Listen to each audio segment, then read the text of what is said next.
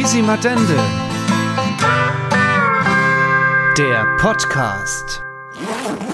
Da würde ich sagen, einen herzlichen Willkommen hier ähm, bei dem Podcast Fiese Matente. Auf Pelzig Fiese Matente natürlich. Genau. Mein Name ist äh, schon wieder vergessen. Ich weiß gar nicht, wie heißt ich denn? Ich bin der Monchi, genau. Ich bin, ich bin der Christoph und wir haben äh, den bisher immer noch den äh, Wunsch, dass wir hier eine Stunde lang äh, zusammen quasseln. Es könnte sein, dass es, ein bisschen, es könnte sein, dass es ein bisschen länger wird.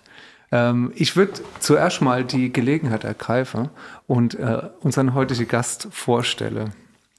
Und zwar handelt es sich heute um Benjamin Wagener. Der ist 40 Jahre alt und hat einen besonderen Blick auf die Welt, nämlich den Blick durch die Kameralinse. Das hat er wahrscheinlich auch noch nie gehört bei einer Vorstellung von sich selber. Ähm, ich glaube, dass er als passionierter Filmfan mit seiner beruflichen Tätigkeit als Medienpädagoge und Kameramann und Cutter seinen Traum verwirklicht hat und selber halt ins Filmgeschäft einzusteigen. Mit seinem Blockbuster Hive wie Trive hat er viele Menschen von seiner Fähigkeit als Geschichteerzähler beeindruckt und so auch uns, wie wir hier sitzen, so sind wir auch zusammengekommen, sozusagen. Das ist ein Geschichteverzähler. Es ist ein Geschichteverzähler. Er ist, er ist nicht nur sehr gut mit dem, was er macht, sondern ist auch ein sehr netter Kerl. Herzlich willkommen, Benjamin Wagner. Ja, vielen Dank, dass ich da sein darf. In unserem Zelt. Ähm, in eurem schönen Zelt hier. schönen Zelt hier. Ja, ähm, vielleicht die klassische Frage ähm, zu Beginn. Und zwar hast du gerade, als du hier reinkommst, bist, hast ja meine Mutter auch kurz, ja. kurz kennengelernt. Die hat gesagt, ich soll äh, dich gleich was fragen. Äh, Medienpädagoge und Kameramann. Hast du auch was Gescheites gelernt eigentlich? ich habe tatsächlich am Anfang mal ähm, Medienpädagogik studiert, Karte. Ah, du also, bist studiert. Ja. ja, aber nur so halb. Also ich habe es auch nur bis zum Vordiplom gemacht, okay. weil ich dann halt einfach nebenher so viel äh, so viel gedreht habe und Quatsch gemacht habe, dass ich dann halt einfach gesagt habe, ach komm, ich mache dann doch halt äh, als Kameramann dann doch noch mehr Sache. Und bin, also ich habe da im, äh, äh, an der Universität Landau studiert und da kann man ja Diplom Erziehungswissenschaften studieren und ich hatte den Schwerpunkt Medienpädagogik und Erwachsenenbildung. Und da gab es danach äh, zum Beispiel das Unifernsehen und in Landau gibt's ja auch noch einen offenen Kanal. Und da war ich halt immer super aktiv und habe dann neben dem Studium halt immer mehr als Kameraassistent Assistent angefangen zu jobben und, äh, und immer mehr gemacht und irgendwann danach als Kameramann und irgendwann habe ich dann halt nach dem Vordiplom tatsächlich dann halt mit dem Studium aufgehört und bin dann halt nur noch tatsächlich als Medienpädagoge so ein bisschen hängen geblieben und mache da immer wieder ach Workshops mit Kids und mit Jugendlichen und auch mit Erwachsenen rund ums Thema Film. Also das ist immer noch so ein bisschen geblieben, aber ansonsten bin ich halt einfach als, als ja, mit meiner eigenen kleinen Produktionsfirma da selbstständig. Da müssen wir, glaube ich, noch sehr ins Detail oder würde ich gerne sehr ins Detail gehen. Ähm, vielleicht vorher aber mal die Frage, weil es mich selber persönlich sehr interessiert. Ähm, Monchi, wie stellst du dir das eigentlich vor? So ein, ein Filmemacher und, äh, und als Kameramann. Jetzt mal rein auch visuell, aber auch so vom Arbeitsalltag her. Was denkst du, wie sieht der aus? Du weißt, dass ich selbst Filmemacher bin. Ich weiß, ja, du bist also ein großer Geschichteerzähler. So, genau, ja. eine große Geschichte erzählen. Also ich habe meine erste Versuche damals mit der Super 8 Kamera von meinem Vater gemacht. Ja. Und habe ähm, dann irgendwie so die Dinosaurierfigur aufgestellt, habe es abgefilmt. ja, was, so Sache habe ich gemacht. Und so stelle ich mir das auch vor. Also ja. wenn ich morgens aufwache, Date, ja. Ne, erstes einen Kaffee trinken den. mich in der Garten sitzen. Du, du erzählst immer wieder deine eigene Geschichte. Ne? Ja, das ist. Jetzt aber jetzt mal ein bisschen, stell das einfach mal jetzt ein bisschen plastisch vor. Guck mal, jetzt, du bist, du bist jemand wie der Benny, ja, der wirklich was zu erzählen hat. genau. Wie, wie ist dein Arbeitsalltag? Ich will nur mal gucken, ob sie es dann deckt mit seiner. Immer mal gucken. Also ich stehe jetzt erst einmal morgens aufstehen, Kaffee trinken das ist wirklich so. Das würde ich machen. Dann würde ich erstmal recherchieren, also Recherche machen. Ja, ja. Äh, Recherche machen. Recherchen. Recherchen. genau, Recherche machen, um zu gucken, hey, was könnte mich interessieren. Und dann würde ich mal Kamera auspacken und dort loslegen zu filmen. Ich würde zum Beispiel mit dem Gatte, würde ich die Fickel filmen und würde vielleicht ein einen Horrorfilm draus mache, wie die mhm. Vögel oder so. Also so stelle ich mir meinen ähm, Alltag äh, als Filmemacher vor, also meinen Ablauf. Und abends habe ich einen fertigen Film.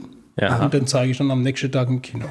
Ja. So, und Also so stelle ich mir das vor. Ich weiß es nicht. ja, es ist, ist schon interessant, weil ich habe hier ganz viel in offene Kanäle immer gemacht und dort auch Workshops gebe und ganz viele Filmemacher dort machen es genau so. Also die, die filmen dann acht, dann den Weiher und dann für die meisten Leute ist es auch Horror, wenn sie es sich dann angucken. Merkst du, es deckt sich. Es deckt sich. Das also deckt ich sich. bin gar nicht so Also weit ich, entfernt. Ich bin immer wieder verblüfft, das Orakel von Fuskenheim, was das doch für genaue, genaue Sache irgendwie so Ja. raushauen kann. Ja. Und wann Aber- trinkst du die Scholle? Danach oder davor? aber dann brauche ich meistens den Nacht. Aber die allerwichtigste Frage, Benny, wer jetzt trinkst du wirklich Kaffee? Nee, eigentlich Nee, nicht. Okay, das passt nicht. Das passt Okay, nicht. aber der Rest passt. Ja, aber wie, wie müssen wir uns das vorstellen? Also wir haben, wir haben schon mit einigen kreative Leuten äh, so gesprochen und ähm, bisher war das dann immer doch ganz bodenständig. Wir haben uns das in eine bunteste Farbe ausgemalt, wie so ein Alltag von so einem kreativen Typ irgendwie halt aussieht. Ne? Ja. ja wie, wie ist das bei dir? Was, was es- machst du so? Na gut, es kommt immer davon, was man macht. Also man muss natürlich irgendwo halt sein Geld verdienen. Und bei mir ist es tatsächlich oft dann äh, durch Imagefilme zum Beispiel, Produktvideos. Das sind dann halt wirklich so Auftragsarbeiten, die man dann hat. Hast du da mal ein Oder- Beispiel? Was, was, was hast du mal gemacht zum Ähm, Beispiel? Zum Beispiel äh, für die Firma Klein, also so ein Spielzeughersteller. Mhm. Ähm, da habe ich zum Beispiel so, so Produktvideos gemacht, wo man einfach dann sieht, wie die Spielzeuge funktionieren, äh, was für Funktionen die haben, wie die aussehen. So mit dem Lichtzelt wurde da ein bisschen was gemacht. Ähm, das ist so ein typisches, äh, typisches Ding, was man sich so vorstellen Ah, kann. das kommt doch an Monchis Vorstellung schon ganz gut hier. Packst die Kamera aus und spielst ein bisschen Carrera-Bahn und filmst das halt dabei. Kommt schon ein bisschen, ja, teilweise, teilweise kann das sein. So. Oder Transformers aufgebaut und Ja, ein ein bisschen bisschen. rumgespielt. Ja. Siehst es passt. Hey, ich werde Filme machen. Und schon rollt, rollt der Rubel. Also das heißt, man kann dich tatsächlich ähm, auch buchen als Genau, Firma und kann sagen, ah, ich brauche für meine Webseite, brauche ich äh, filmische Darstellung von irgendwas. Zum Ja. Beispiel, ja, genau. Also es, es gibt ja ganz querbeet, können das unterschiedliche Sachen sein. Manchmal ist es dann, kann es mal ein Live-Mitschnitt von irgendwas sein. Manchmal ist es wirklich ein Imagefilm, wo man dann halt ein bisschen durchplant oder vielleicht auch eine Maschine, wo einfach gezeigt werden soll, was die, was die Tolles machen kann. Ähm, oder Interviews mit Leuten, Zeitzeuge-Interviews habe ich zum Beispiel auch schon oft gemacht. Also ähm, das sind, das sind so typische Jobs, die man dann halt immer mal wieder hat. Und äh, parallel dazu sind halt bei mir noch diese pädagogische Sache, also dass ich dann halt immer mal vielleicht mal einen Workshop mache, der vielleicht mal manchmal einen Tag, manchmal eine Woche geht, wo dann halt dann einfach rund ums Thema Film was gemacht wird, ein bisschen was erklärt wird, was so Bildgestaltung angeht, zum Beispiel, wie man Kameras benutzt, also querbeet, das ist so alles mit dabei, sag ich mal. Und dann gibt es natürlich auch noch so Sachen wie jetzt zum Beispiel Hilfe River oder ähm, so, so ein bisschen diese kreativere Sache, sage ich mal, wo man dann halt so ein bisschen selbst, selbst das macht. Und, äh, und da ist es halt natürlich immer so, man, man recherchiert dann immer so nebenher quasi. Also das ist, glaube ich, aber so eine Angewohnheit von mir, dass ich halt immer mehr viel Sache durchlese und äh, mich für viel Sache interessiere. Und da, da kriegt man immer Idee, was man halt, äh, was da passen könnte oder so. Jetzt zum Beispiel für River. Ihr, ihr wisst ja, da hat man ja ganz viel unterschiedliche Sachen besucht oder sich Sachen angeguckt von der Pfalz und das ist ja einfach über die Zeit gekommen, wo man überall was aufgeschnappt äh, geschnappt hat und irgendwas gelesen hat und dann denkt, ah, das wird ja ganz cool zusammenpassen. Zu, zu dem Punkt wie Trive, da wollen wir natürlich auch äh, noch ausführlich drüber sprechen. Was Ähm, ist wie was ist, Trive? was ist wie Trive? Ich denke, was, was der Ja, also Leute, die jetzt da rein, hier reinschalten, Ja, die wissen nicht, was ich hier denk, wie Trive Ich ist denke, der, der Punkt, den müssen wir tatsächlich später noch gut ansprechen. Was man vielleicht im Vorfeld schon sagen kann, der geneigte Zuhörer jetzt von diesem Podcast kennt es vielleicht auch schon oder weiß es schon, dass mir äh, zwar besonders du, Monchi, da damit zu tun gehabt hast mit, mit diesem Film Hewe wie Trive. Ähm, deswegen kennen wir uns auch und deswegen sitzen wir heute auch so schön zusammen. Ja, vielleicht das mal da dazu. ne?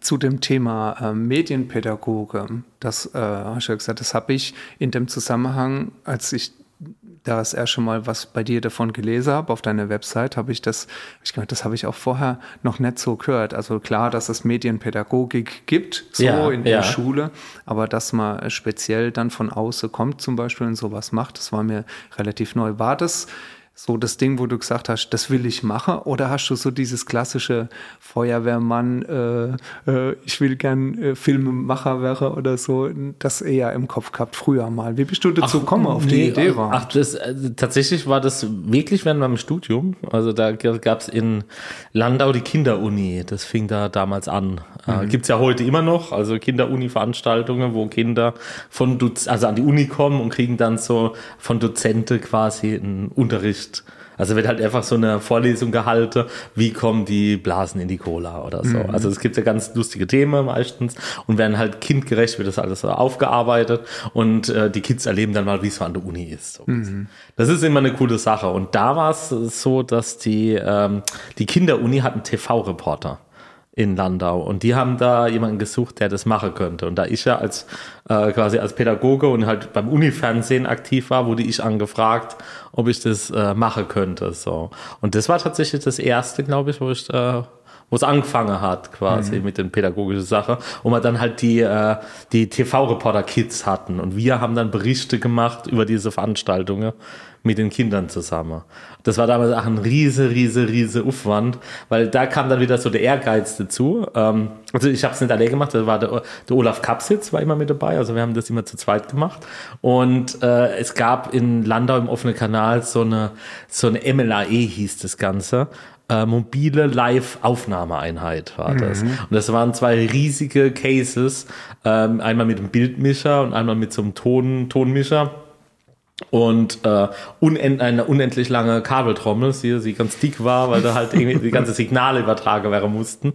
Und haben dann tatsächlich pro Vorlesung da quasi den, den Vorlesungsraum mit mehreren Kameras damals bestückt und haben das dann halt alles äh, ja, und das dann alles live mitgeschnitten. Ein Riesenaufwand, das kann man sich heute gar nicht mehr vorstellen. Mhm. Aber damals war das noch so der Sturm und Drang und dann haben wir gesagt, wir machen alles. Wobei ich sagen muss, solange wir uns jetzt kennen und mir dich auch am Arbeiten sehe, das ist schon auch immer noch dein Credo. Wenn man es machen kann, dann machen wir es. Wie, wir haben noch eine Kamera übrig. Hopp, pack's aus, halt drauf. Fahren wir acht Stunden dahin. genau. Filme ein Schild. Ja, kommt dann wieder zurück. Wert.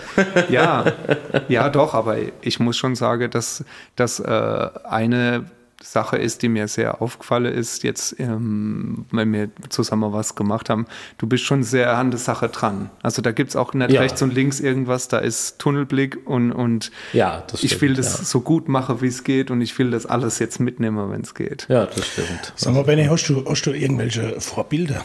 Also wie wird man, wie wird man so Filmemacher? Also Ach, ach, schwierig. Also ich weiß nicht, ob ich jetzt direkt sagen würde, dass ich jetzt, keine Ahnung, einen Kameramann oder Regisseur mhm. als krasses Vorbild sehe. Ich finde, es gibt natürlich Leute, die ich ziemlich cool finde. Also so mhm. Werner Herzog zum Beispiel ist halt so eine Legende, kann man sagen. Ähm, bei mir war es tatsächlich erst so die Leidenschaft zum Film. Also einfach so, ich habe schon seit jeher, schon seit kleines, seit ich ein kleines Kind bin, immer Filme geguckt und ach, viel schräge Filme geguckt und war so, schon so ein Film-Nerd. Also schon so absolut so ein bisschen in die, in die Details irgendwie so von, von Filmemacher, was er sich so die, die, ach, die unbekannte asiatische Filme gekannt hat und ähm, und, und, und so eine Filmsammlung dann halt auch aufgebaut hat. Also früher war ich ganz viel auf Filmbörse unterwegs und habe da immer versucht, so irgendwie dann doch noch so die, die schräge Sache aufzutreiben, die es nirgendwo gibt. Was ich mir jetzt erst für mich so merke, wenn ich Filme angucke, wo ich jetzt ein bisschen mehr mit dem Thema Film zu tun gehabt habe, auch durch Hebe wie Trive war, dass ich mich frage, ah, wie haben die das gemacht? Ne? Also äh, bestimmte Interviewsituationen, jetzt habe gerade gestern Abend was im Fernsehen gesehen, äh, wo ich mir das angeguckt habe und gedacht habe, ach, das waren zwei Kameras. Ach, und der Kamera und der Tonmann war mit der Angel da die haben gar keine Mikros dran und so. Habe ich mich dann gefragt, ne? Oder, war mir dann klar, aha, so und so wird das gemacht. War das bei dir schon so in dieser Zeit so, wo du so schräge Filme geguckt hast, dass du dich äh, einmal dir die Filme gefallen haben, dass du dich aber auch für das Technische dahinter interessiert hast? Ja, schon. Also, also als ich dann angefangen habe, selbst zu filmen, war das natürlich schon immer der Fall, dass ich mir überlegt hat, wie kann man das umsetzen, wie kann man das vielleicht interessant gestalten, wo kann man vielleicht ein bisschen was Schräges rausholen. Ähm, vielleicht mal so ein anderer Blickwinkel, den es so nicht, nicht, nicht gibt oder so. Das ist schon, das ist schon so. Und es gibt, wenn man gerade, wenn man halt gerade im, ich finde das asiatische Kino da ganz spannend so, weil da gab es halt immer ganz, also das japanische Kino war halt früher ja auch eine ganz, ganz große Nummer. Ist das so eine Nerd-Sache? So japanisches Kino? Oder gibt es äh, was, was also man jetzt sagen so, Irgendwann wird es schon ein bisschen Popkultur. Also es ist ja, es, also wenn, ich, wenn ich jetzt so an die Anfänge zurückdenke, da war das schon noch was Besonderes. Also kannten das wirklich nicht viele. Aber inzwischen ist es schon so ein bisschen umgeschlagen, habe ich so den Eindruck. Ja, könntest also, du so was Populäres sagen? Also ich könnte mir vorstellen, unser Zuhörer können sich jetzt nicht äh, direkt was vorstellen, wenn man sagt, naja, asiatisches Kino ja. oder japanisches Kino. Gibt es so einen Film, wo man sagt, Automonchik wird einer ja, kennen. Natürlich. Ja, äh, sag mal. Der Kranich und der Überkranich kenne ich.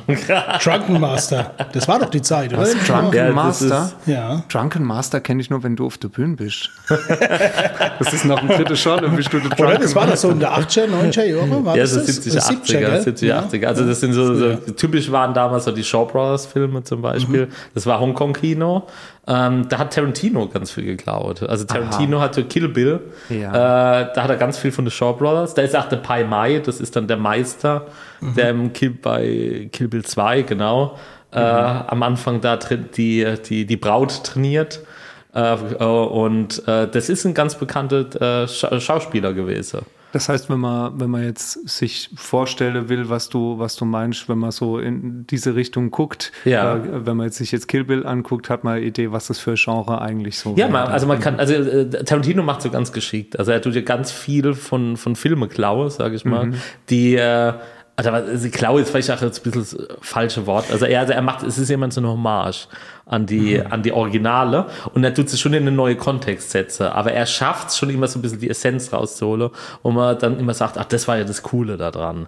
Und das hat er da auch hingekriegt, tatsächlich, bei mit dem Charakter Pai Mai, weil das so, so ein typischer Kung-Fu-Lehrmeister ist, der auch so ein bisschen assi ist. so. Und, äh, und mit, mit äh, Gordon Liu, das ist ja der, der, Darsteller, genau, der, der hat es ja auch, äh, der hat er auch den Perfekte gefunden. Der war ja bekannt aus die 36 Kammern der Shaolin.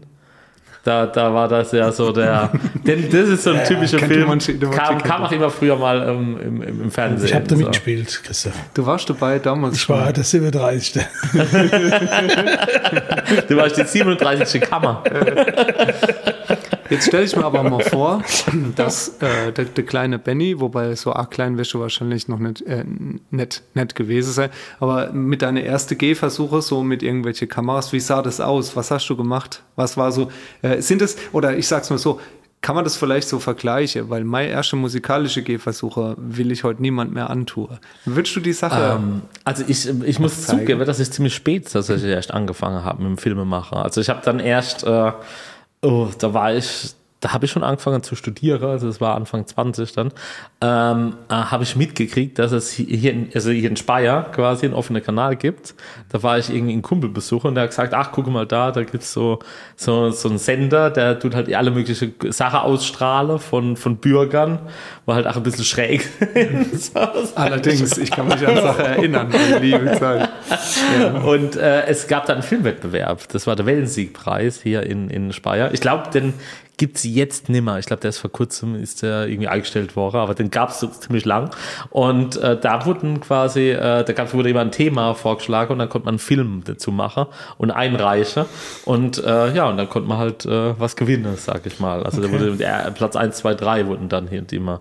Ähm, Jetzt lass mich raten, du, du hast, hast mitgemacht. Ich habe mitgemacht. Also es war dann halt irgendwie so die spontane Idee, weil der Kumpel von mir hatte eine Kamera. Da mhm. habe ich gesagt, ach komm, wir machen doch auch einen Film. Und, und da habe ich mich ziemlich reingesteigert, das weiß ich noch, weil das Thema war damals Speyer und seine Partnerstädte. Okay. Und daraus wurde dann Speyer Invaders. Und das war dann halt irgendwie so ein Alien-Angriff. Und so, Wirklich? Und, ja, von so Hand, also das waren so Socken, das habe ich so schrecklich, das waren so Socken, denen ich, denen ich, ähm, denen ich allerdings so menschliches Gebiss quasi verpasst habe. Also ich hatte damals bei Ebay irgendwelche bei so, so Zahnsätze ersteigert. Ja, ja, die ist dann, also wirklich von so Zahnärzten so Restsätze, die sie da so haben. Echte Zähne? Ja, also so echte Kunstzähne quasi. So. Und, okay. äh, aber die sehen halt echt aus. Und wenn du die halt dann den Sockenpuppe verpasst, sehen die halt schon sehr freaky aus, wenn die halt echte Zähne quasi haben. Ohne Scheiß. ja, ja, und äh, genau, und die haben dann halt quasi mit ihrem Raumschiff die Erde angegriffen und Generäle von Speyer und von der Partnerstädte, die haben dann halt versucht, äh, das zu verhindern. Und es ist eigentlich immer nur ein Darsteller. Wir hatten damals der Alexander Enzminger, der hat mit mir studiert. Der war unser einziger Darsteller und dem haben wir halt immer passend zu dem Land, wo quasi dann der, der andere General herkam, äh, haben wir ihm dann halt einfach ein Kostüm verpasst und er war immer da geguckt und hat dann irgendwie auf, eigentlich immer nur auf den Knopf gedrückt, Knopf gedrückt und dann halt die Rakete starten lassen. Und ich hatte dann wirklich so Landschaft ein bisschen gebaut, so wie bei, ach Gott, ich weiß gar nicht, wie das, da gab es ja früher auch so diese, ah, ich weiß gar nicht mehr, wie das hieß. Gab es ja so, so, so Puppen-Raumschiffe, äh, die so gestartet sind. Ich weiß gar nicht mehr, wie die Serie hieß früher. Augsburger ähm, Puppenkiste. Nee, da gab es da gab's was, wo so Sci-Fi-mäßig war. Ja, so, so ein bisschen ja. also man hat, ich hatte wirklich so Landschaften gemacht, hatte das Äste reingesteckt als Bäume und hatte alte Motherboards dann irgendwie angesprayt. und das war dann halt, äh, sah so ein bisschen dann von oben aus, wenn dann so Erde zwischendrin war, wie halt so eine, wie so eine Militärbasis. Ja. Und da, und da waren halt so diese Rakete und die hatte ich mit so einer Leinenschnur befestigt und hatte unten drunter so Sternensprüher, die ich angezündet habe. Und so wurden die dann hochgezogen Geil. und sind dann halt gestartet. Und dann sind halt die Rakete auf das Raumschiff zugeflogen und haben es am Ende in die Luft gesprengt. Benny, warum kenne ich den Film nicht? Warum habe ich den noch nie gesehen? Och, ich weiß er hat es wohl nicht geschafft über die über die Stadtgrenze hinaus oder was ist, was ist wir passiert? Sind, wir sind damals sind wir tatsächlich Dritter geworden. Dritter seit der Woche ist sehr gut. Ja. Und wir haben den Publikumspreis vom Lameco Kurzfilmfestival gekriegt.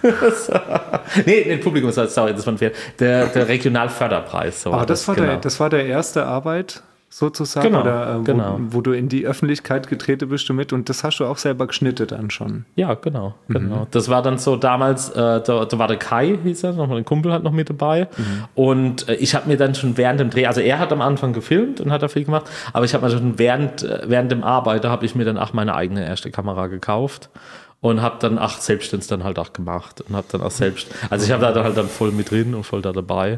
Und das, und das war, das war wahrscheinlich in etwas so, wie wir, als wir angefangen haben, Musik zu machen und gemerkt haben, das erste Mal in einer Band, ne? Ja, unsere erste Gehversuche gibt es auch nicht im Internet, oder? Ja, ich weiß, nee, nicht wirklich. Wie ist das? Aber ne, aus gutem Grund. Aus gutem Grund. Wir haben ja auch hier in dem Podcast haben wir ja auch so eine Spotify-Liste. Normalerweise haben wir da auch äh, Musik drin. Ähm, das, das Video kann man jetzt leider nicht online machen. ja, aber, aber wenn es einen Link gibt, kann man Link das irgendwo angucken, Benny? Vielleicht. Oh, ich glaube, oh, online ist es, glaube ich, nirgendwo. Aber dürfte, also könnte man das online stellen? Ja, ich müsste nur gucken, wo ich es habe, um ehrlich zu sein. Also da, das, das ist, glaube ich, eher so in den Tiefen des Archivs. Okay. So, also das ist, das ist deine Hausaufgabe. Das zum, bis zum Erscheinen vom Podcast, dass mir das äh, zeige, das wäre großartig. Genau. Ich, ja. das, ich, ja, ich muss mal gucken, weil also ich, ich, ich, erinnere mich, ich erinnere mich noch ganz dunkel, dass es da 100.000 Versionen am Ende gab, weil es immer mal wieder geändert wurde und nachgeschnitten. Ich weiß gar nicht mehr, was dann die normale Version Wir lassen uns überraschen, Benny. Ähm, und du wirst dann unten in die Kommentare lesen, wenn du es nicht eingestellt hast. Ah, ja. Ja, die okay. ja, schon okay. Oh, gibt's, gibt's, wie hieß der Film? Speyer Invaders. Speyer Invaders, sehr gut. Speyer, das heißt, du hast schon immer irgendwas mit der Pulse gehabt. Ja, klar. Das ist so ein bisschen ja. deine, deine Richtung, oder? Ja, klar. Ja. Ich habe mich die ganze Zeit nämlich gefragt, wenn ich jetzt vorhätte, Filmemacher zu werden oder Kameramann in, in dieser Szene was zu machen, ah, da würde ich doch nach Berlin gehen oder in irgendwo hippe große Stadt. Äh, war das für dich niemals ein Thema gewesen, auch zum Studium oder sowas, zu sagen, ich gehe irgendwo anders hin oder war das damals vielleicht gar nicht so? Nee, ich habe am Anfang habe ich schon, schon überlegt, nach Ludwigsburg eventuell zu gehen. Also da ist ja auch die Filmhochschule. Mhm. Ähm, ich glaube, ich habe sogar den Speyer Invaders damals auch eingereicht. Also das war dann direkt so im Anschluss. Äh, da wurde ich aber nicht genommen, also sie haben gar nicht darauf reagiert, sage ich mal. Und äh, dann habe ich es halt mit probiert. also mhm. dann, nee, aber ich war danach einfach hier einfach zugange, sage ich mal. Also ich habe ja dann, ich komme ja dann schon so ein bisschen von der, ja, von der OK-Schule, also wo man dann halt dann irgendwie so selbst immer am Dreh ist und mache ist und tu ist. Und, äh, und ich bin einfach hier ziemlich verwurzelt. Und da war es dann halt irgendwie so, dass, das, dass dass ich dann zwar schon immer acht Drehs woanders da hatte, aber halt dann immer so mein, mein, mein Lebensmittelpunkt dann trotzdem hier immer, immer hatte. Und hat es was mit Sache wie Familie zu tun oder hat das auch mit, mit der Pfalz was zu tun als, als Region? Ja, es, also ich könnte mir ich könnte mir jetzt heute noch viel weniger als früher, aber also vorstelle wegzuziehen, das finde ich, könnte ich mir das eigentlich nicht. So, also das ist schon, man, man hängt dann halt irgendwie schon total an der Pfalz. Und ähm, ach, mit der, einfach die Mentalität, das ist halt schon schwer, was zu finden. Wo man, finde ich, so, so dieses Pfälzer Ding so hat, sage ich mal. Also. Ja, ich meine, man hört das ja schon auch immer wieder, dass es irgendwelche Medien Medien-Cities so gibt, wie jetzt zum Beispiel Berlin, wo dann ganz viele Leute aus Baden-Württemberg ja. leben, was? Die, ja, die so sagen, ah, ist schon Schäderheimer, aber ist halt sehr provinziell, ne? Ja, aber das finde ich schrecklich. Also das ist ja, das ist ja, das ist, oh Gott, also das sind ja so diese, die, so Prenzlauer Berg ist ja, ist ja schwäbisch zum Großteil. Schrecklich. Also es sind also schreckliche Menschen. okay. es ist halt, es ist schon so ein bisschen so dieses Herabschauende, das dann manche halt haben. Das ist tatsächlich im Mediending schon, schon weit verbreitet. Hast du das auch erlebt in deiner beruflichen Laufbahn, dass, ich meine, du musst vielleicht mit so Leuten auch zu tun haben, ja, und sich austauschen oder auch in geschäftliche Beziehungen, hast Ach, du da ja. sowas schon erlebt? Nö, es ging, ging eigentlich bei mir. Also ich, äh, tatsächlich ist ja bei mir ganz viel über ähm, ach, über die Leute, mit denen ich zusammengearbeitet habe, da hat immer so das eine, eine das andere ergeben. Und ich bin da halt, glaube ich, eigentlich, eigentlich so gut wie nie irgendwo reingestoßen Woche wo ich äh, mich dann nicht wohlgefühlt hätte oder wo ich dann äh, wo ich dann halt vielleicht mit Leuten zusammengearbeitet hätte, wo ich sage, nee, das, das geht gar nicht oder so. Ich, ganz ich fand es eigentlich hier immer ganz cool. Also mir hatte hier immer so das Umfeld, hatte immer so die Leute, mit denen man halt lange zusammenarbeitet. Also ich habe Leute, mit denen ich arbeite ich jetzt halt schon seit, seit 10, 15 Jahren immer wieder zusammen. Das heißt, bei Projekten. dein Netzwerk dann. Wo ja, genau. Genau, das ist einfach halt, je nachdem, wenn man, wenn, wenn man halt braucht für einen Dreh und äh, wer Zeit hat oder so, dann guckt man halt, wer äh, wie das da mhm. passt. Und äh, da stellt man da immer so ein bisschen das Team zusammen, genau. Ich stelle mir das bei dir ein bisschen so vor, wie ein Handwerksbetrieb, der sagt, Leute, ich bin spezialisiert dafür, alles bei euch zu Hause zu machen. Und äh, ich habe meine Leute, mit denen ich zusammen schaffe, aber im Notfall kann ich ja alles allein. Also so haben wir dich jetzt auch kennengelernt. Ne? Du ja. kannst sagen, naja, es ist, ich brauche schon drei, vier Leute, aber wenn einer ausfällt, zur Not kann ich dem seine Position am Ton oder ähm, an der Kamera oder als Regisseur kann ich alles machen. Oder mach ich, mach, du machst es ja meistens auch alles allein, oder? Ja, also es kommt darauf an, also was man Drehs ist und äh, was man, was man, was man braucht, sage ich mal. Also es gibt ja Drehs, wo man tatsächlich drei, vier Kameras dann halt gleichzeitig betreiben muss. Allerdings, ich komme ja schon wirklich, so wie ich es gesagt habe, von dieser OK-Schiene und halt auch von diesem, man kann selber viel machen. Und man kann das auch hinkriegen und man kann halt auch äh, Interviews äh, problemlos machen, auch wenn man jetzt halt dann halt vielleicht nur einen Assistent dabei hat, der einfach nur das Mikrofon hält oder da halt nur unterstützend dabei ist. Das geht schon so. Und äh, das ist vielleicht auch so ein bisschen Unterschied. Also in, in, in Ludwigsburg sind die Leute halt immer sehr spezialisiert auf einen, einen Punkt, sage ich mal. Da gibt's halt nur den Kameramann, der macht halt nur Kamera oder es gibt halt jemand, der macht halt nur Regie. Und da bin ich schon so ein bisschen mehr als Allrounder aufgestellt. Natürlich gibt's dann, muss man dann ab Ab, Ab, Abstriche mache, als dann derjenige, der sich halt sein Leben lang nur mit Kamera beschäftigt. Der hat dann vielleicht noch so einen ganz anderen Blick auf Sache und kann dann halt doch noch, der hat noch so ein paar Tricks und weiß halt, wie man da hier das, das, das eine oder andere vielleicht nochmal ausleuchtet oder nochmal ein bisschen so in Szene setzt. Ja, aber das ist tatsächlich jetzt so für, für mich immer ganz gut gewesen, dass ich so als Allrounder aufgestellt war.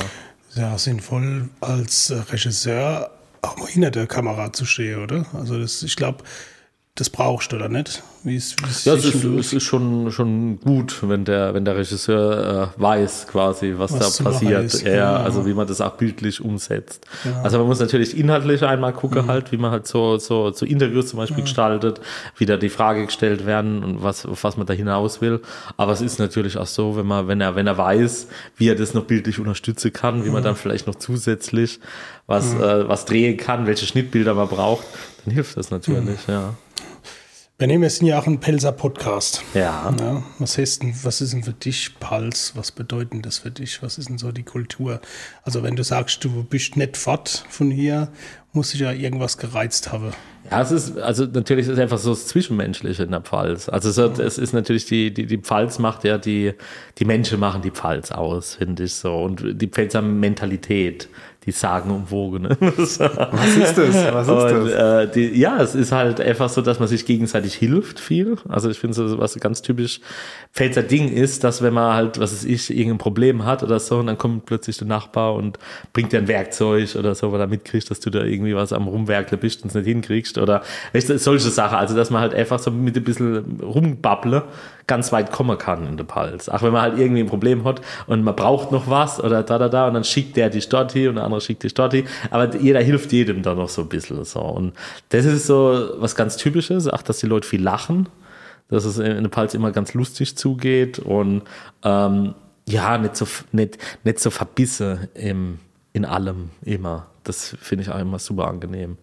Das ist auch schön. Schön zu hören, weil äh, unser Podcast der wird ja weltweit ausgestrahlt. Das heißt, das hören ja bestimmt Leute aus Australien zu. Und, Die erste Abrufzahlen sind äh, sehr, stimmen uns sehr positiv. Ja, es hat sogar einer aus Düsseldorf hatte. Genau. Aber es ist schön zu sehen. es ist aber schön zu sehen, dass, ähm, dass, dass die Pals ja auch schon vieles also bringt. Also es ist ja so, das hat ja auch viel ähm, Wert. Und für dich ja auch, du hast ja nicht umsonst jetzt ähm, auch einen Film über die Pals gemacht. Kannst du ein bisschen was erzählen? Du hast vorhin schon erzählt, Hive wie Trive. Was Ja. ist denn, wir kennen es natürlich, Ja. aber was ist denn so das, was ist ein Hive wie Trive? Also die, die Grundkonstellation von Hive with River ist ja die, dass es in Amerika Leute gibt, die retten das sogenannte Pennsylvania Dutch oder Pennsylvanisch Deutsch. Und äh, das ist ja ganz eng verwandt mit dem Pfälzischen. Also es gab vor 300 Jahren etwa Auswanderer, die nach Pennsylvania übergesiedelt sind und äh, bis heute tatsächlich ihre Sprache und Kultur dort erhalten haben, zu, zu großen Teilen. Und äh, ich bin darüber gestolpert, weil ich das mal bei Wikipedia gelesen habe. Das ist halt so, also es ist halt wieder so das Typische bei mir, dass ich mir irgendwie einen Wikipedia-Artikel nach dem anderen durchlese und von lauter Querverweise immer weiterkomme. Und da habe ich kriegst mal, Kopfweh. Nee. Ist es die Recherche? Das ist, ja, das ist sie. Das kann, so, so kann das gehen. Und da, da habe ich das tatsächlich gelesen, dass es das gibt. Ich kannte das nicht vorher. Und da habe ich ein bisschen rumgeguckt und habe dann relativ schnell gesehen, ah, da gibt's so Clips im Internet, wo man mal die Spreche hört. Und es klingt halt super witzig, wenn man das das erste Mal hört. Weil das klingt so, als wenn halt so ein, so ein Pfälzer Rentner anfängt, Englisch zu lernen. Mein Voreltern sind Salamols über der Ocean gegangen. Selbst Pennsylvanisch Deutsch. Also das ist dann, so, so schwätzen die. Und das ist halt schon ganz cool. Man lacht da viel. Und mir wurde relativ schnell klar, dass da noch nie ein Dokumentarfilm darüber gemacht worden ist. Also noch nie ein längerer professioneller Beitrag. Und das war tatsächlich so ein bisschen die Geburtsstunde.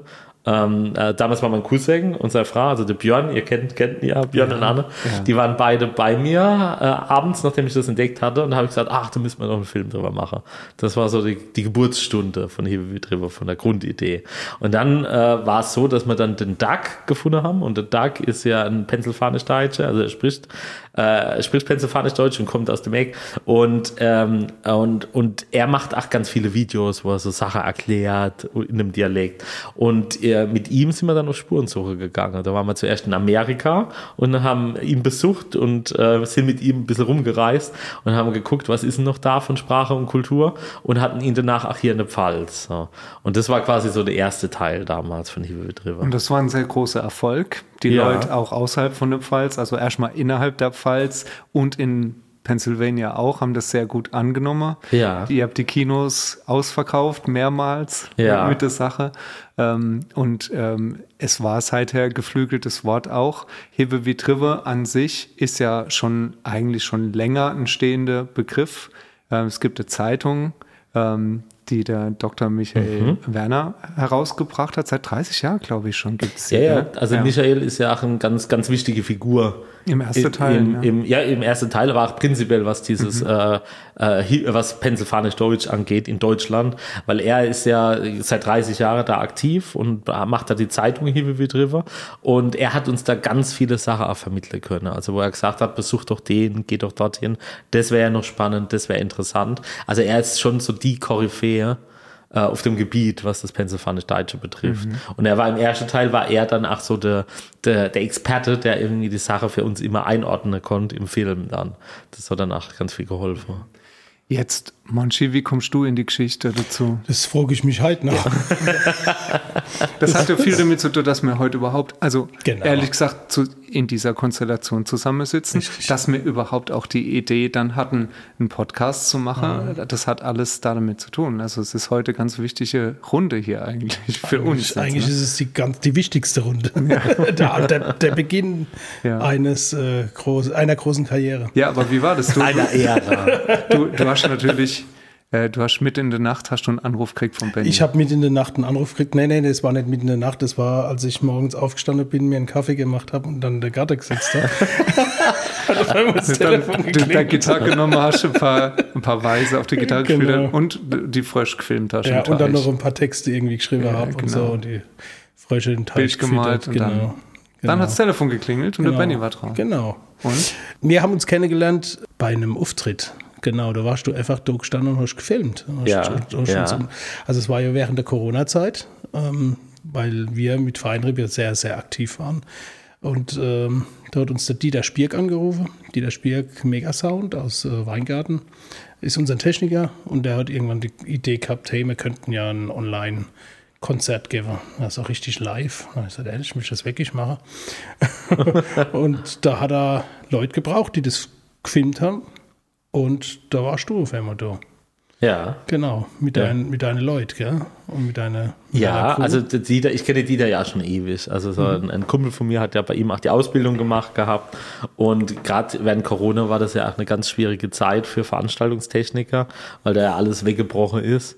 Und das, äh, die Konzerte, das war ja dann eine ganze Reihe, das waren, glaube ich, dann sieben oder acht Konzerte, wo wir da gemacht haben, ähm, die dann halt im, im Wochenrhythmus, glaube ich, dann halt damals auch ausgestrahlt worden sind. Ähm, äh, und das sollte ja ihn unterstützen. Man konnte ja da auch für die Dieter spenden und, äh, und da habe ich ja gesagt, ich helfe dem, also um da das ach, wie ihr ach, also wir haben ja, hat ja keiner was davon gekriegt. Das war ja einfach dann halt, um, um ein bisschen auf die Problematik aufmerksam zu machen und das zu unterstützen. Und äh, genau, und da äh, hab, wurde, Dieter, wurde ich einfach von Dieter mal gefragt, wie das aussieht, ob ich da was machen könnte. Und dann habe ich gesagt, ja, natürlich mache ich, gar kein Problem. Und ich habe dann, äh, das war, also es waren teilweise Leute vom Dieter mit dabei, so, da waren ganz viele, wo halt bei ihm im Team eigentlich normal dabei sind. Aber wir haben dann auch alles super, also ich kenne ja da auch die meisten, weil, wir, weil ich ja viel immer da mit, ihm zu tun hatte und so. Genau, und dann hast du mich auch gesprochen, ob, du, ob ich nicht Lust hätte, ähm, beim zweiten Teil mitzumachen. Ja. Und dann dachte ich, äh, ja, ich darf mal die Kamera heben oder ich darf mal reingucken und ein bisschen winken. Und am nächsten Tag hatten wir es, glaube ich, noch einmal. Wir Ja. hatten dann nochmal telefoniert und dann hast du gefragt, ob ich nicht der Hauptdarsteller machen will. Ja. Und so ist das entstanden. Ja, dann haben wir Aber- gelacht alle, ne? haben wir alle gelacht, das jetzt ernst. Aber was ich mich, Ja, was Jahr ich mich später war er plötzlich in Pennsylvania gestartet. im Ja, und dann werden im, im Walmart bei der Waffe und werden so, was ist jetzt passiert? Was ich mich aber halt noch frage, ähm, hast du mich gesehen und hast gesagt, äh, jetzt muss ein zweiter Teil her, weil, weil du mich gesehen hast? Oder hast du, hast du die Idee schon vorher gehabt, Benny? Fragezeichen? Fragezeichen. Er hat bestimmt gesagt, ja, mit dem muss ich den zweiten Teil Weißt du, machen. ganz im Ernst, weißt du, was er gedacht hat? Er hat gedacht, hm, interessante Persönlichkeit, aber da bräuchte ich ja ultraweitwinkel 16 zu 9, 4 16 zu 9 reicht nicht, oder 24 zu 9 oder so. Genau. Ja, wie Ja, bist du dann auf die Idee gekommen, Teil zu machen und dann, also, Ach, das, das war auch so ein bisschen, es war so ein bisschen ein fließender Prozess. Also es war dann irgendwie schon nach dem ersten Teil klar, dass man doch viel Sache irgendwie nicht, nicht drin hatte oder man gedacht hat, ah, da hätte man noch hin können. Und das hat man jetzt nicht mitgekriegt gehabt, dass es das noch gibt. Und also da waren schon so einige Sachen, wo man denkt, ah, schade. Und irgendwann ist so ein bisschen so die Idee gereift, ach, man könnte ja dann wirklich eine Fortsetzung machen und müsste ja nur was Neues erzählen oder das irgendwie in einen neuen Kontext bringen. Und da ist so die Idee entstanden, ja gut, warum dann, man hat ja die erste Teil aus amerikanischer Perspektive erzählt. Und da wäre es ja jetzt halt nur gut, gut und recht, wenn wir jetzt halt das Ganze mal aus Pfälzer Perspektive noch erzählen und auch mal einen Pfälzer nach Amerika schicken und mal gucken, wie der da das so empfindet und damit zurechtkommt, dann mit der, mit, mit dem Pennsylvanisch-Deutsches. Und das war dann schon so, dass du gedacht hast, ich muss jetzt jemand suchen, der im Prinzip eine Dachseil-Rolle äh, in- Ja. als Amerikaner ähm, auf der Pfälzer Seite auch übernehmen kann. Der- Ja, genau. Also man, ich meine, so ein Film ist natürlich immer ganz, ganz wichtig, dass man dann einen Darsteller hat, der halt auch ein gewisses Charisma hat. Und äh, beim Duck war das ja auch ein riesiger Glückstreffer. Das hat ja super gut funktioniert und Duck hat ja auch einfach so diese ganz natürliche Ausstrahlung, die da super gut gepasst hat. Ähm, das ist aber nicht selbstverständlich. Also man muss da schon ein bisschen gucken und sich da überlegen, wie man das macht. Und es war tatsächlich auch der Dieter, der mir damals auch gesagt hat, ach du, der Monchi, der wäre doch was. Das hat mir der Dieter, Danke, und, Dieter. Und, und, und, und der Kai, das sind also die beiden, ja, die beiden, hat doch gesagt, ach der Monchi, das wäre doch super und so weiter. Und ich habe mir damals dann auch viele Sachen noch angeguckt, oder Samstagsvideos und so. Gottes Und Willen, und reingeguckt trotzdem. Und, so. Und und, da habe ich trotzdem. dann trotzdem, dann ich habe dann halt noch so das Risiko abgewogen. Ja, gut. Kann man, kann man schneiden, kann man alles schneiden. Mit denen kann man machen, was, man, was ich will. genau, genau. Nee, aber halt an sich, ach Gott, wir haben uns ja dann halt dann nach dem Konzert kennengelernt und haben ja dann auch einfach drüber geredet. So, ich war ja ganz offen, so haben wir gesagt, wir Ja, könnten da mal schauen. Und äh, ja, und das hat ja super, super gepasst von Anfang an. Hatte die Chemie super gestimmt. Und dann war das ja, war das ja direkt klar, dass man das so macht. Ja, wir waren ja schon in Amerika, wir kennen sie ja verroten, wir waren jetzt in Amerika. ja. Und äh, wer sich jetzt ein bisschen einen Einblick verschaffen will, was wir in Amerika erlebt haben, es gibt sogar 18 Folgen auf YouTube. Die kann man sich jetzt mal angucken. Also jetzt könnt ihr hier mal ein bisschen Stopp machen. Äh, könnt äh, auf YouTube euch die 18 Videovlogs angucken. Macht's wie der Benny auf Wikipedia, tausend Querverweise und ihr, ihr werdet ein bisschen Kopfweh haben, aber ihr werdet richtig Spaß haben. Genau. Weil danach habt ihr dann Kopfweh, genau. Ja, Hebe wie Trive, das war wilde Zeit. Jetzt muss ich sagen, jetzt wo es rum ist Ja. kann, äh, und ich nochmal so ein bisschen drüber nachdenke, ich war ja äh, sehr glücklich, dass ich auch mitgehen durfte und, äh, und die Tonangel äh, Angel halten durfte. Das war der Job, wo man am wenigsten kaputt machen kann, glaube ich, ne? oder? Deswegen, deswegen war Nee, ich. Christoph, ich hätte mir alle in die Hose geschissen, deswegen habe ich dich mitgenommen. Ja, ich kann es ja jetzt auch hier, hier äh, eingestehen. Die Christine hat mich vorher angerufen, hat gesagt, es sei so gut, geh mit, das wird nichts. Du hast den Du nicht Der erlebt. wird überfahren, der, der biegt irgendwo falsch ab, der will sich Hinkelgulasch bestellen und kriegt dann eine Suppe oder so. Der Hast, ist, hast du das gerade erfunden? ja, ist mir gerade so eingefallen. Nee, also ich muss schon wirklich sagen, dass das ähm, eine sehr prägende äh, drei Wochen jetzt waren, eine sehr prägende Zeit für mich auch waren, Ja. weil ich gedacht habe, als ich den Film angeguckt habe, Heavy Triver, wirklich äh, wärmstens zu empfehlen auch, hier jetzt nochmal, wer den noch nicht gesehen hat, muss er das unbedingt machen, ähm, war mir aber schon nach fünf Minuten klar, dass das einfach eine Erzählweise ist, die, die mir sehr gefällt. Also ich fühle mich da sehr, sehr abgeholt und es hat mir viel Sache auch über meine eigene Heimat und wie ich die, wie ich die Palz sehe, klarer gemacht. Und ich habe gedacht, das reizt mich so, das will ich auch mal sehen. Und es ist wirklich so, wenn man hier kommt nach Pennsylvania, ich habe wirklich, ich bin rumgelaufen oder mir, mir sind eigentlich alle rumgelaufen mit offenem Mund und haben gedacht, Alter, das ist ja wirklich toll, die Leute hier zu treffen, auch zu erleben, wie die Leute, die wirklich äh, pennsylvanisch-deutsch reden, wie die sich freuen, wenn man da Interesse auch dran hat, wenn Leute kommen extra aus Deutschland und haben da äh, Interesse an ihrer Kultur. Das werde ich nie vergessen. Also es war eine tolle Zeit. Vielen Dank nochmal, dass du uns mitgeschläft hast. Ja, das war ja war eine super Sache. Mit Zeit. Wobei, Christoph, Pennsylvania war super. Amerika war wirklich klasse. Aber was ich trotzdem noch so ähm, sagen muss, ist, dass das, was wir hier erleben, also der Film wird ja jetzt nicht nur über Amerika gehen, sondern Ja, klar. wir werden auch hier oder haben hier auch schon ganz, ganz viele Sachen gedreht. Und alleine die Erfahrung, alleine die Leute, die wir kennengelernt haben, Christoph, ähm, ist schon eine, also es ist schon fast faszinierend. Du meinst, weil ihr auch auf Spurensuche gegangen Genau. seid in der Pfalz und auch viel mit Pfälzer Originale. Originale Ja. kennengelernt habe, ja auch. Magst du da schon ein bisschen was verraten, ein bisschen spoilern? Ja, also wir haben ja, der, der Michael Landgraf ist ja auch eine, eine, eine wichtige Figur jetzt in Teil 2. Also mit ihm, Michael, haben wir ja, ähm, haben ja einen Sprachkurs besucht. Da gibt es ja so pfälzische Sprachkurse.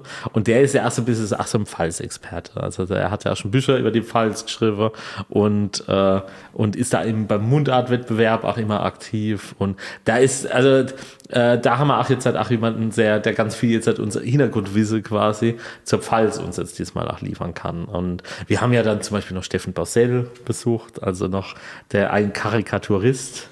Gell, Ja. Monty? Schweres Der Wort. tut Mole. Schweres Wort. Ist ein Mola. Das ist Mola. Ja, eigentlich ist er, ja, doch, ja. Eigentlich ist Ist ein er, Zeichner eigentlich. genau. Katikora-Tourist. Irgendwas mit Das Terrorist. wäre wär kein, kein Beruf für dich. Nee. Warum nicht? Aber ich, ich stelle mir Ja, das bestimmt. vor, morgens au Ja, okay. Nee, hör jetzt auf bitte.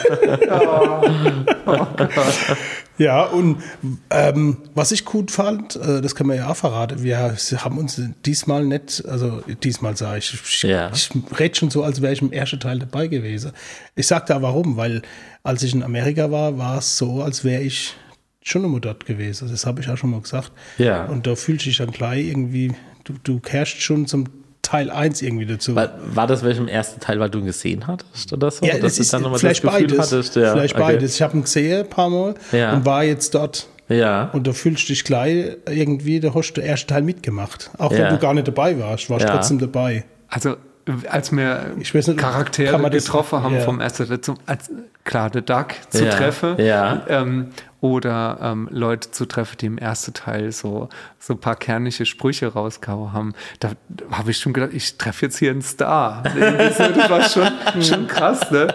Und ähm, die waren natürlich überhaupt nicht irgendwie abgehoben oder gar nichts, die waren, waren total herzlich und zwar äh, es war toll miteinander zu, zu Bubble einfach, ne? Ja, auch die Atmosphäre vom Kutztown Folkfest. Ja, Ja. Das hast du ja schon im ersten Teil so ein bisschen gespürt. Ja. Und auf einmal stehst du drin. Weißt du, Ja. also das ist schon so. Das ist für dich vielleicht als Regisseur gar nicht so, ähm, das Gefühl hast du, glaube ich, gar nicht, oder? Ja gut, bei mir war es ja eine andere Nummer so, weil ich Ja, bin ja ja. das erste Mal rübergereist, wusste ja gar nicht, auf was mich da, was da so auf mich zukommt. So, ich hatte ja nur so vom Michael Werner viele Kontakte und halt äh, mit, mit dem Duck halt den Kontakt hergestellt.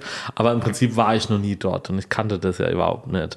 Und für mich war das dann ja wirklich so ein Blindflug, so ein bisschen, wo man geguckt hat, wie das alles wird. Also so fing es ja bei mir an, sage ich mal. Und ansonsten hat man ja einfach dann halt so ein bisschen Interviews gemacht, hat geguckt, dass man halt die notwendigen Bilder zusammenkriegt, dass man es irgendwie zusammenschneiden kann, sage ich mal. War das so die Das- Herausforderung auch vom ersten Teil? Ja, beim ersten Teil war es ja auch noch so ein Punkt, das hat ja kein Mensch gekannt. Also wir haben da, es, es gab ja in Rheinland-Pfalz zu dem Zeitpunkt auch keinerlei Filmförderung. Ähm, deswegen hat, hatten wir auch kein Budget erstmal, als wir rübergeflogen sind. Also wir sind wirklich so quasi, haben gesagt, ja gut, wir machen es jetzt einfach. Und im schlimmsten Fall wird es halt ein teurer Urlaub. Und, äh, und jeder hat halt gearbeitet, während er halt dort war. So. Und wir sind dann zu viert drüber geflogen. So. Und ähm, ja, und dann war es halt so, dass wir äh, dann das halt abgedreht hätten. Und während wir dort waren, da haben wir eine Zusage gekriegt von der Kulturstiftung Rheinland-Pfalz. Das weiß ich noch, weil das ist ja, die fördern ja alles Mögliche und die fanden halt unser Projekt so cool, dass sie gesagt hätten, obwohl wir jetzt keine Filmstiftung sind, fördern wir trotzdem das Projekt. Und die haben uns damals, ich glaube, es waren 30.000 haben die uns gegeben, was für die Kulturstiftung halt auch ein riese Batze ist, muss man sagen. Ähm, für einen Dokumentarfilm ist es halt nicht viel. Also man hat, also normalerweise ist man da irgendwie in ganz andere Größeordnungen unterwegs, sage ich mal, wenn man so, so einen Film macht. Was ist so Aber- Größenordnung? Was würdest du sagen? Ah, 200.000 aufwärts. 200.000 aufwärts. Ja, also ein günstiger, sagen wir. so. Einfach, dass man sich mal vorstellen kann, Ja, ne, ja. was sowas wirklich kostet und warum Leute nicht einfach losgehen und einen Film machen oder so. Ne? Ja, es ist halt klar. Also es ist ja gerade, wenn man halt dann die Sache professionell machen will oder so, dass man darf es nicht unterschätzen, was alle die Technik kostet, was dann halt dann, ich meine, ihr, ihr wisst ja, wie das war, mit der Technik, die nach Amerika zu bringen Ja. und wieder zurückzubringen, was dann Aufwand wir damit hatten. So. Ja. Also das, das, das unterschätzen die Leute gern. So. Und natürlich auch Personal, das man halt braucht und äh, Du brauchst einfach die Kontakte, ganze. du brauchst alles. Genau, ja genau. alles Übernachtungen. Flüge. So, wir hatten ja dieses Mal, als wir äh, nach Amerika geflogen sind, das ist jetzt auch kein Geheimnis. Ich glaube, wir haben da fast 20.000 gebraucht für die Flüge plus Autos plus Übernachtungen. Also die Ausgabe, die wir letztendlich hatten. Und Sagen wir haben, nicht im, Hot- wir haben nicht im. Hotel gewohnt. Ja, ne? das war bloß, Ja. weil Christoph jeden Morgen sei Captain, Captain Morgan, wollte ich gerade sagen. Captain Crunch. Captain Crunch gebraucht hat. Captain Morgan ist was anderes, gell? Ich kann es ja jetzt so auferlegen. Heute Morgen habe ich die letzte Schüssel gegessen. Die letzte Crunch, Schüssel, von dem, ja. was ich von Da Amerika da hatte ich immer noch Vorräte. So. Ja, ich hatte genug mitgenommen. Vielleicht noch eine Sache, was mir aufgefallen ist bei der Dreharbeit in Amerika. Ich habe beim Musikmacher öfter mal so die Situation, dass man merkt, ah, das ist jetzt ein besonderer Moment, das ist jetzt ein besonderes Erlebnis, weil vielleicht was passiert, ähm, was sehr gut harmoniert auf der Bühne oder so, oder ne, wenn man was sich ausdenkt. Ja, und das klappt dann auch wirklich gut. Und das habe ich beim Dreh von Hive wie Trive 2 auch oft gehabt, bei den Interviews mit Deloitte oder auch bei bestimmte Kameraeinstellungen, wenn Schnittbilder gemacht wurden, dass ich so dachte und mir das so vorgestellt habe, wie das im Film ist und echt so Gänsehaut gekriegt habe und gedacht habe, ach Gott, wie geil. Also das, weil es halt wirklich echt dann halt auch ist und weil die Emotionen sehr, sehr äh, stark waren, wenn man äh, so Leute wie die Mary Laub oder sowas interviewt hatten und die wirklich fast explodiert ist vor, Ja. vor, vor Emotionen und so. Es war sehr witzig, aber auch richtig, richtig tiefgehende Sache halt auch. Es hat mir sehr gut gefallen. Und das ist mir schon beim ersten Teil auch aufgefallen, dass da so äh, Elemente einfach drin sind, wo man sagt, das kann man nicht über. Ja, und ich weiß, wir haben öfters Takes auch gemacht, ne? Und gesagt, oh, das war nicht so, müssten wir jetzt nochmal machen. Aber ähm, die Situationen, die ich meine, das äh, ging, geht nur mit so einem One-Take irgendwie, ne? Ja. Und das hat mir sehr gut gefallen. Ich weiß nicht, war das beim ersten Teil auch so gewesen oder hast du die ganze Zeit gedacht, oh, hoffentlich kriege ich das irgendwie alles zusammengebastelt oder? Ah, man hat dann, ich sag mal so, die, die Angst ist ja immer nur, dass die Schnittbilder erreichen. Ja, das haben wir gemerkt. Die Angsttasche, die ist sehr real. Aber es war beim ersten Teil auch so. Also da hat man auch die Probleme gehabt, dass man halt dann ja alles auch ein bisschen bebildern muss, quasi, wenn die halt über irgendwas erzählen. Ähm, du zeigst ja nicht immer nur die Leute, die da stehen und reden. So, Das macht langweilig, man dann, ne? Genau, genau. Und beim ersten Teil war es auch so, dass ich dann wirklich fast alles verwendet habe, was so gedreht worden ist, so, weil es halt das war, was man hatte, sag ich mal. Beim zweiten Teil, wir, man darf es nicht unterschätzen, wir haben ja diesmal viel mehr besucht, tatsächlich. Also wir waren ja doch deutlich mehr unterwegs und haben mehr abgedreht. Ja, und mussten halt auch gucken, dass wir trotzdem halt Bilder danach hinkriegen zu den einzelnen Sachen. Und äh, das war halt dann auch eine eigene Herausforderung, das dann nochmal zu schaffen. Benny, mich fragen tatsächlich ganz, ganz viele Leute. Wöchentlich, täglich. Ja, ja. Ah ja, wann kommt denn der Film? ist der nächste Woche fertig? Da sage ich, ja, ja, der Benny, der beeilt sich, der schneidet es jetzt ein bisschen zusammen und dann. Du Ja. machst es ja auch selber, ne? Du schneidest den Film selber. Ja, ja. Das ist, Wie lange braucht also, sowas noch, Benny? Also das, tatsächlich wird es bei dem Projekt dann schon, schon ein Jahr dauern, bis es alles jetzt halt bearbeitet ist, weil es einfach, weil es halt einfach ein riese Umfang ist. Also wir haben ja, ich glaube, es waren ja 17 Tage, wo wir in den USA waren, wo wir jeden Tag eigentlich gedreht haben. Und das muss ja alles gesichtet werden, es muss geschnitten werden, es muss erstmal, äh, äh, es muss, muss ja einfach, äh, momentan sind die Sachen ja noch asynchron teilweise, wenn man jetzt mehrere Kameras zum Beispiel hat. Das muss ja alles dann halt erstmal auf eine Ebene gebracht werden, dass es halt, dass man zwischen die Kameras erstmal schneiden kann. Das sind halt alles so Arbeitsschritte, die gemacht werden müssen. Und die machst du alles selbst? Ja, ja, es Gibt's muss halt keiner, alles. wo das noch mitmacht? Nee, ja. das ist schwierig, nee.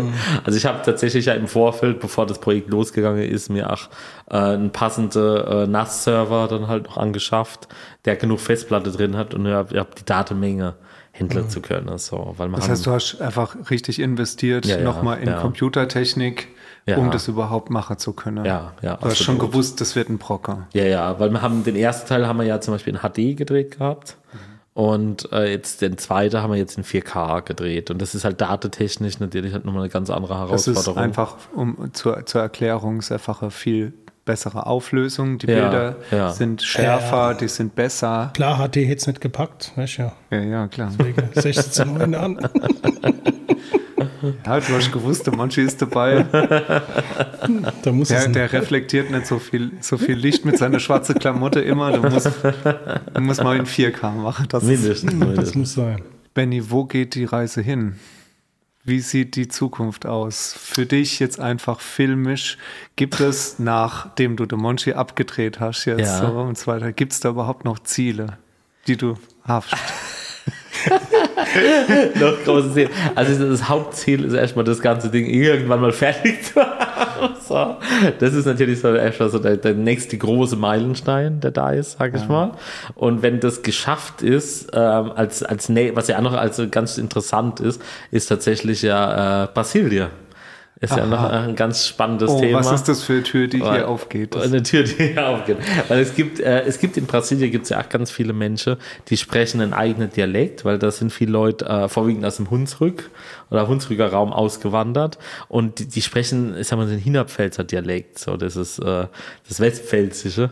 Und äh, das ist eigentlich ganz lustig, weil das sind äh, das sind tatsächlich bis zu zwei Millionen Sprecher, die es da noch gibt in, im südlichen Teil von Brasilien und äh, die haben ach die Sprache und Kultur bis heute erhalten. Also da gibt es zum Beispiel Blumenau und in Blumenau, da findet auch immer ein großes Oktoberfest statt, jedes Jahr.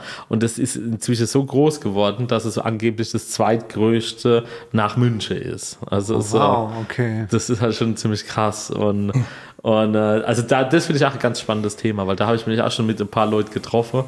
Und äh, finde es auch so, wo man sagen könnte, da könnte man auch mal hinfahren und da mal Also gucken. dieser, dieser Bereich Dialekt, besonders der Pfälzer Dialekt, der in die ganze Welt gewandert ist, das beschäftigt dich nach wie vor. Absolut. Es ist ja, also der, also es ist ja nicht nur der Dialekt, es ist ja auch so ein bisschen die Kultur, die noch da Ja. ist. So. Und das ist äh, bei, den, bei den Amerikanern zum Beispiel, bei den, also Nordamerikanern, bei den USA, da ist es ja zum Beispiel die Jagen nach Elvetritsche. Das finde ich halt das super witzig, dass sie das zum Beispiel kennen. Oder dass sie Saumarke machen. Also Monchi, du hast ja mal jetzt amerikanische Saumarke auch gegessen. Genau. Genau. Ist ein bisschen anders da. Ist ein bisschen anders da. Genau, genau. Aber auch lecker, lecker, lecker, lecker. Ah, ihr, ihr tut Rede von Seymour. Seymour. Seymour. Seymour. ja. ist Arisch appetitlich. Irish. Anders wieder heim. Irish, appetitlich. Also der Dialekt oder beziehungsweise die Pfälzer Kultur, die ist äh, einmal rund um die ganze Welt irgendwie Ja, gegangen. also tatsächlich ist es, also es ist die Pfalz ja ganz, ganz spannend, weil der Rhein war immer so ein bisschen wie so eine Autobahn, wo man dann halt die Möglichkeit hatte, auszuwandern. Und da die Pfalz ja oft ziemlich gebeutelt wurde im Laufe der Geschichte. Also 30-jährige Krieg ist da so ein ganz wichtiger Punkt. Und äh, also die Franzosen haben hier auch öfter mal gewütet und da sind ja doch viele Leute, weil es halt oft Elend dann gab. Die Pfalz, ich, ich vergleiche es immer mit Game of Thrones, das sind wir so die Riverlands. Okay. das muss jetzt ein Film, filmischer Vergleich da, da, da darf hier die Ma- Armee marschiert da einfach mal drüber und da ist halt nichts, was Ja. da irgendwas auffällt oder so. Ja. Und da ist halt immer viel Plünderung, viel Zerstörung, viel Leid. Und das hat, glaube ich, immer dazu geführt, dass die Pfalz, also einmal hat es auch für die, äh, zur, zur Pfälzer Mentalität beigetragen, also dass die Menschen äh, sich gegenseitig so ein bisschen helfen und dass man Mhm. sich so, so ein bisschen gegenseitig unterstützt. Ich glaube, das rührt auch viel daher tatsächlich. Und äh, auf der anderen Seite sind aber auch viel dann halt auch einfach im, im Elend ausgewandert, sage ich mal. Und die Pfälzer, die gingen ja nicht nur dorthin, da waren ja auch Wolgadeutsche zum Beispiel, wo halt äh, sich an der Wolga, da gab es zum Beispiel früher auch Speyer, Landau, da gab es Orte, die so hießen. so so. hießen. Und das ist ja dann erst mit dem, ich glaube sogar mit dem Zweiten Weltkrieg ist es dann erst äh, passé gewesen, dann halt quasi, wo dann halt, äh, ja klar, Das wo das dann halt, war, ja, ja. ja, wo das dann halt geändert wurde und die Leute dann, die wurden ja dann auch wieder, wieder vertrieben, die, die Wolgadeutsche, ich kann, der weiß es nicht genau wann, es kann auch vorher gewesen sein. Und äh, die, die gingen dann zum Beispiel auch ganz viel nach Südamerika und haben sich auch dort angesiedelt. Also da gibt es noch ganz andere Gruppe quasi, die dann halt quasi zwar auch ursprünglich aus der Pfalz kommen, aber einen Zwischenstopp dann halt irgendwie an der Wolga hatten und dann nach Südamerika gekommen sind. Also ähm, das ist schon interessant. Also so diese Pfälzer Enklave, Irland auch. Irland gab es acht Pfälzer, die dort hängen geblieben sind. Ähm, ähm, also es ist ganz interessant, wie viel. Also die, die Liste an Reiseziele wird immer länger und ich würde mal sagen, wir würden uns jetzt schon mal gleich anbieten dafür, ne? wenn du Kabelträger brauchst. Sehr gut. Vom Anfang weiß ich, mit dieser ganz großen Kabeltrommel, ne, da braucht es ja immer jemand, der die tragt und Ja, so, ne, ja, wahrscheinlich. definitiv. Ähm, ich wäre dabei, würde Ja. ich sagen. Ich kann sogar Klapprad fahren. Monchi Oh. kann, hat ziemlich gut die Ausdauer mittlerweile, der Monchi. Aber ihr liebe Leute und liebe Kinder, Oh, so Christoph, sag's langsam, nicht schon wieder. ja, ich, Echt? es tut mir leid, aber unsere Zeit Die rennt schon wieder? ja, bleibt uns vielleicht, also einfach äh, dir viel Kraft und Ausdauer noch zu wünschen, Mhm. dass du uns auch weiterhin mit äh, solche tolle Filme beglücke wirst. Ne? ja. Ähm, und ja, Vielleicht nochmal noch hier ein Danke, danke, dass du mich ausgesucht hast. Das wollte ich schon immer sagen. Danke, Benny. Vielen herzlichen Dank, dass wir da ne, das miterleben dürfen. Ja, ja, Richtig schön. Das war ganz toll. ja. Ja, äh, wir würden uns gern bei dir erkenntlich zeigen, ähm, indem wir dir heute äh, auch anbieten, weil es ist schon spät jetzt Woche. Wir haben ein Zweimannzelt hier auch Ah, draußen oh, steht. ja. Also du kannst gerne über Nacht bleiben, wenn du Super. willst. Ne? Ja, Wärst du dabei? gut. Ah ja, da gucke mal. Ah, Benny, Na, siehst Benny ist dabei. Benny ist im Zelt dabei. Ja, dann würde ich sagen, machen wir Reißverschluss zu Genau. halt, ne? Sag mal, Ja. vielen Dank fürs Zuhören. Ja. Und Vielen Dank, dass ich hier sein durfte. genau. Und macht's gut. Macht's gut. Ihr Mädchen und ihr Bube. bis dann.